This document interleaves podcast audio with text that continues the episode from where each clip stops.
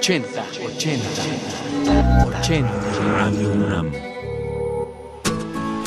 Distintos orígenes para desembocar en el mismo destino. Los coqueteos juveniles que nos llevaron a estar en la misma frecuencia. ¿Cómo fue tu primera vez?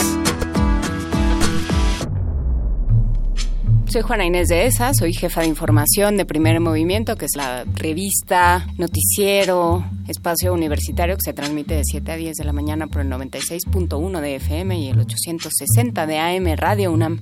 Y bueno, mi primer acercamiento a la radio, creo que de los primeros recuerdos que tengo son las radionovelas Calimán, me acuerdo, y alguna otra, pero no me acuerdo cómo se llamaba. Y también hubo un espacio radiofónico que se llamaba Radio Infantil, que pasaba, pues, obviamente contenido para niños, canciones para niños, programas hechos. No, no me acuerdo de un programa en especial, me acuerdo de que existía y de que, y de que lo escuchábamos, eso sí.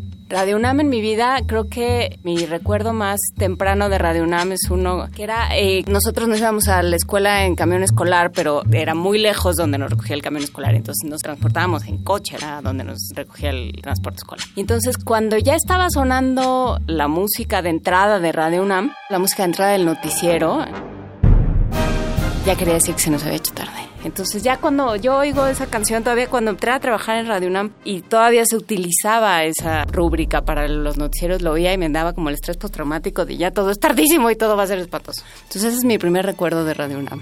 Ya después empecé a ver a Granados Chapa y empecé a acercarme a la emisora de otras maneras, pero mi primer recuerdo es ese, es como Pablo Viano y espeluznante. Un primer día para ocho décadas. 80 años de Radio UNAM. Radio UNAM. 80 años. Resistencia modular.